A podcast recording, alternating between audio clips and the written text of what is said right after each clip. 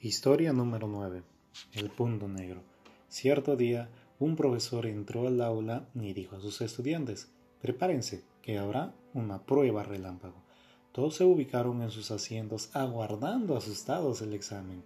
El profesor fue entregando las pruebas con texto hacia abajo.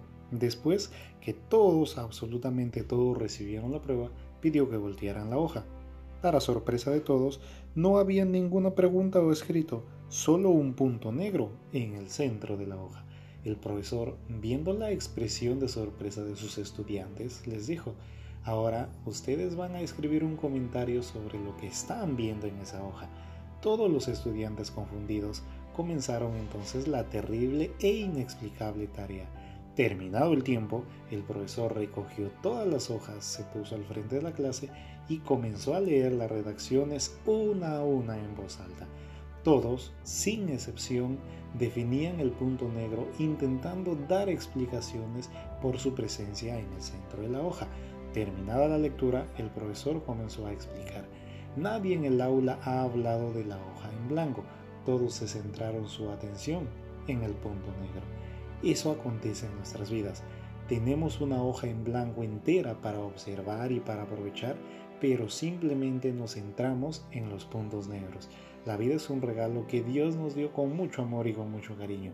Siempre tenemos motivos para celebrar nuestra propia vida, nuestros amigos que nos apoyan, las oportunidades que se nos presentan en el día, la familia que siempre se hace presente, el trabajo que nos da sustento, los milagros que presenciamos día a día.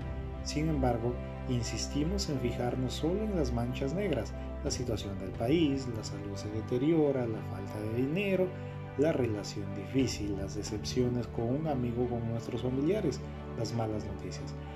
Los puntos negros son mínimos en comparación con todo aquello que tenemos diariamente, pero son los puntos negros los que prueban nuestra mente. Quita los ojos de los puntos negros de tu vida. Disfruta absolutamente todo momento, cada momento que nos da la vida. Relájate y disfrútalo. Sé feliz, vive en abundancia y permite fluir con facilidad todos los días. Luego de la tempestad siempre, siempre llegará la calma. Es así, es y será siempre. Evita ser un cazador de puntos negros. Evita ver el lado negativo de la vida y de todo lo que te pasa en tu día a día.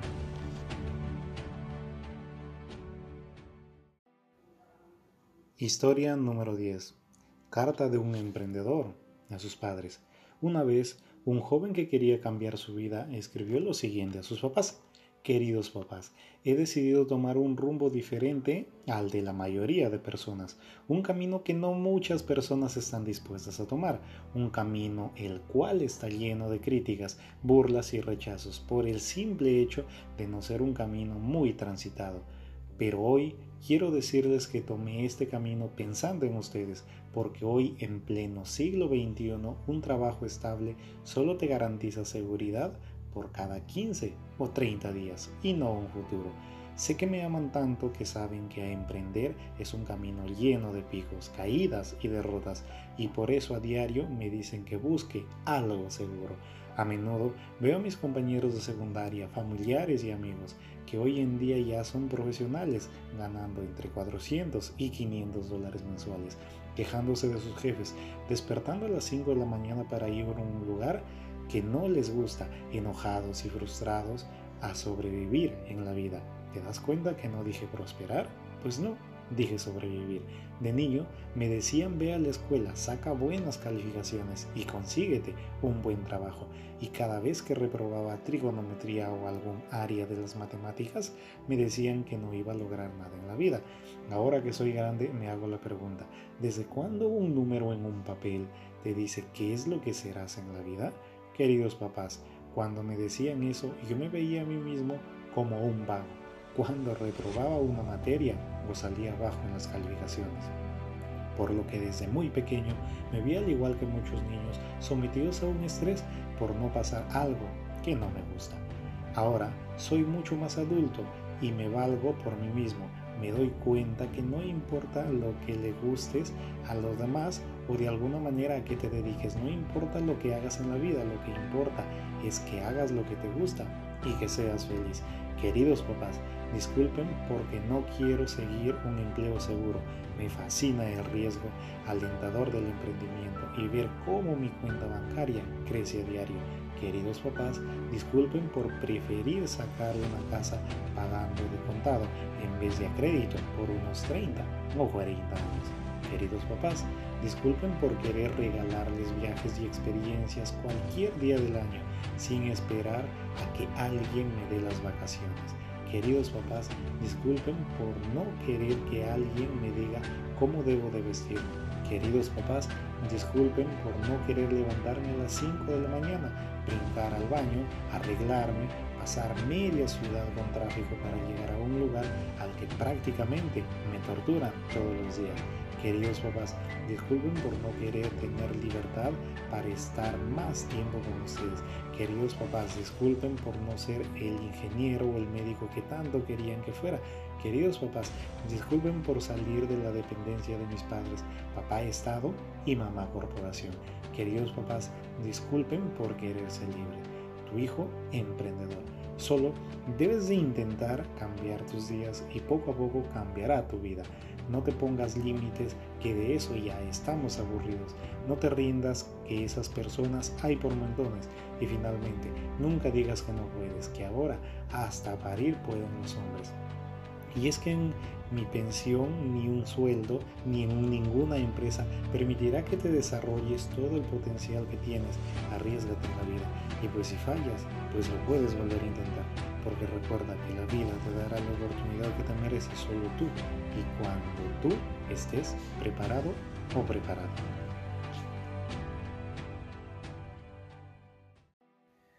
Historia número 11. La ética.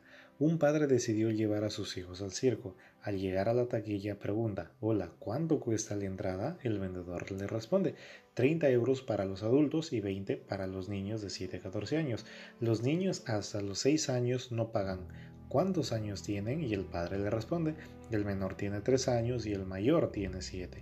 Con una sonrisa, el chico de la taquilla le dice, si usted hubiese dicho que el mayor tiene 6 años, yo ni tan siquiera me hubiera dado cuenta y usted hubiera ahorrado 20 euros. Y el padre le responde, es verdad, puede que usted no se hubiera dado cuenta, pero mis hijos sabrían que mentí obtener una ventaja y el recuerdo de esta tarde no sería tan especial, en realidad sería terrible para su aprendizaje e insertaría en sus mentes el error de que hay que mentir y robar para tener abundancia que ya tenemos.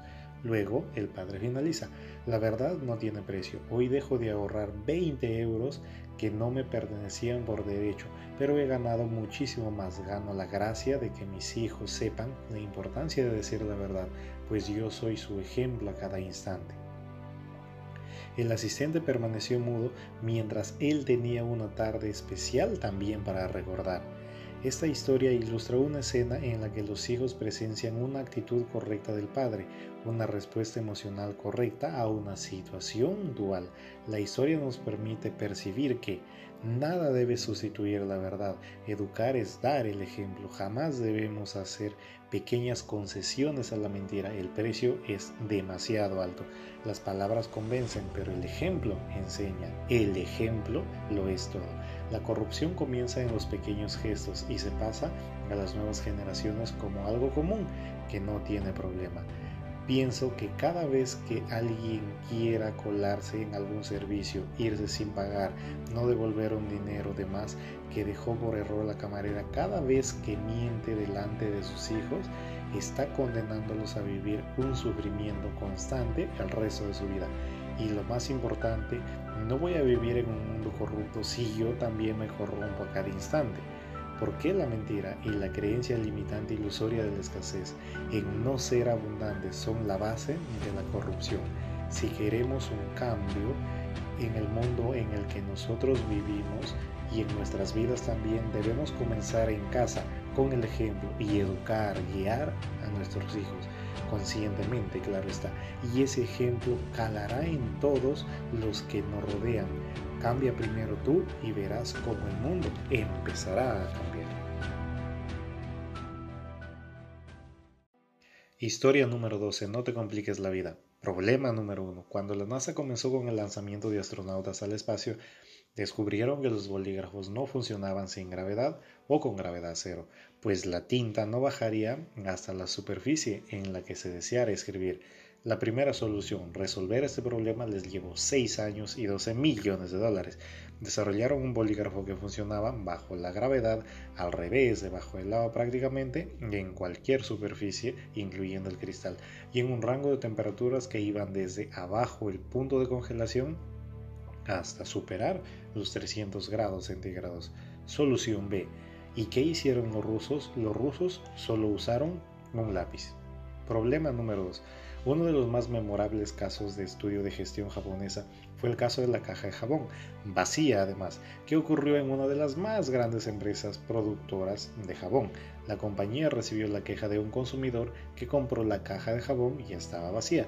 Inmediatamente las autoridades aislaron el problema de la cadena de montaje, que transportaba todas las cajas empaquetadas de jabón al departamento de reparto. Por alguna razón, una caja de jabón se pasó por la cadena de montaje. Los altos cargos pidieron a sus ingenieros que encontraran una buena y rápida solución para ello. Primera solución.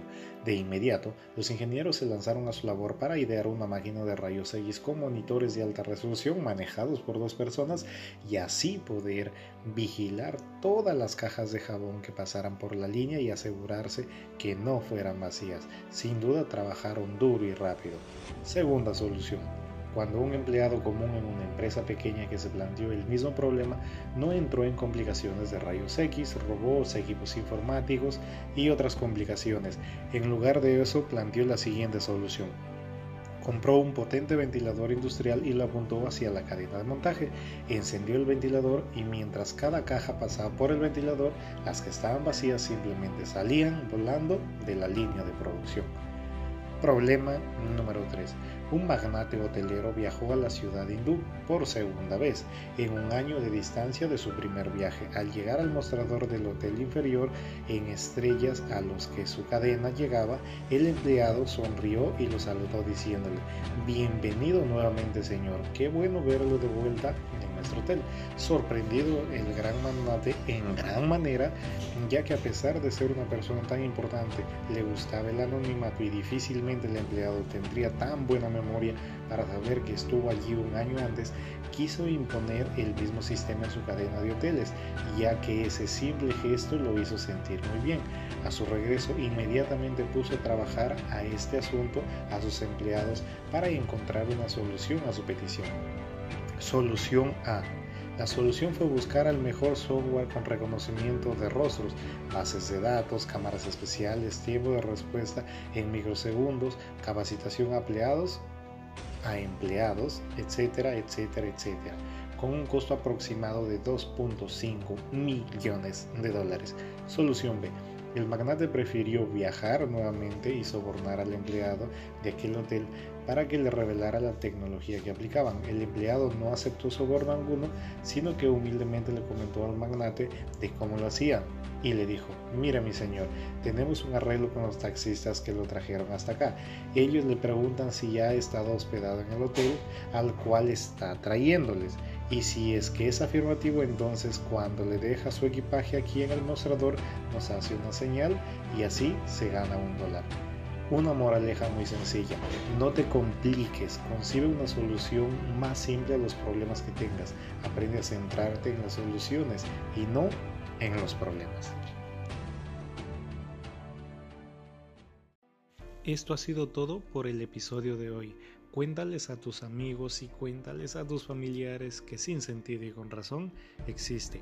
Por favor, me encantaría que puedas dejarme tu like, me encantaría que puedas suscribirte a este podcast y nunca te olvides de encontrar tu límite y superarlo, que de eso se trata la vida. Conmigo será hasta una nueva oportunidad y bye bye.